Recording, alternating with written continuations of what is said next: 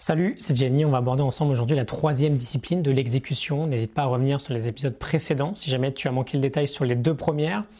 On a notre objectif le plus important, celui qui aura le plus d'impact. On l'a transformé en un process efficace que l'on doit exécuter peut-être chaque jour si on veut atteindre notre objectif. Troisième discipline, on va compter les points. On va suivre le score. Et c'est quelque chose que l'on ne fait que trop rarement quand on parle d'objectif. Et pourtant, c'est absolument euh, idiot en fait de ne pas le faire, tout simplement parce que beaucoup de motivation et beaucoup d'engagement peut être créé par ce simple fait de juste compter les points. Je vais te donner quelques exemples. Tu fais une partie de bowling avec les copains. Si jamais tu vois pas forcément quels qui euh, vont tomber et quel score vous faites tour après tour, personne n'aura envie de continuer de jouer après les quelques premières minutes. Ça n'a plus aucun intérêt.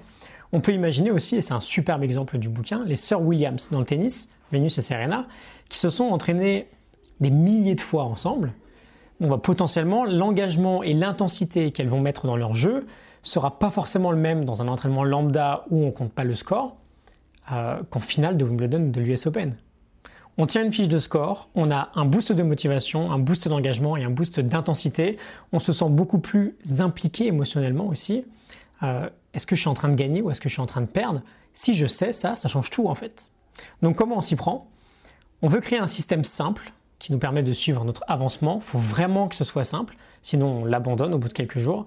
Et il faut pouvoir noter euh, bah, cet avancement parce que la motivation va venir de là. Ça me fait pas mal penser à l'idée que euh, dès qu'on peut mesurer, on peut progresser. On avait déjà parlé de l'expérience du euh, podomètre. Tu donnes un compteur de pas dans la journée à quelqu'un et tu vas remarquer qu'en moyenne, il va marcher plus d'un kilomètre en plus. C'est super fascinant.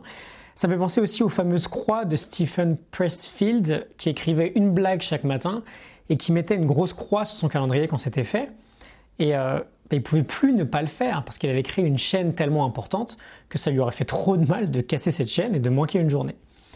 Euh, dans mes projets, la manière dont je tiens le score, c'est plutôt simple en fait. Je vois le chiffre, euh, le compteur en fait des Morning Notes TV consécutifs monter jour après jour. Et dès que j'ai fini de préparer un épisode, bah, j'ai un petit euh, check à mettre sur mon fichier de notes et je vois que j'avance.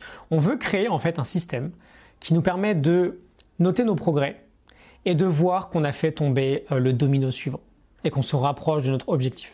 Quelque chose de très simple, euh, mais qui peut être super motivant. Je vais te laisser là-dessus. J'espère que ça t'inspire un petit peu. N'hésite pas à partager cet épisode si c'est le cas. Pardon. je te retrouve demain pour un nouvel épisode. À demain. Salut.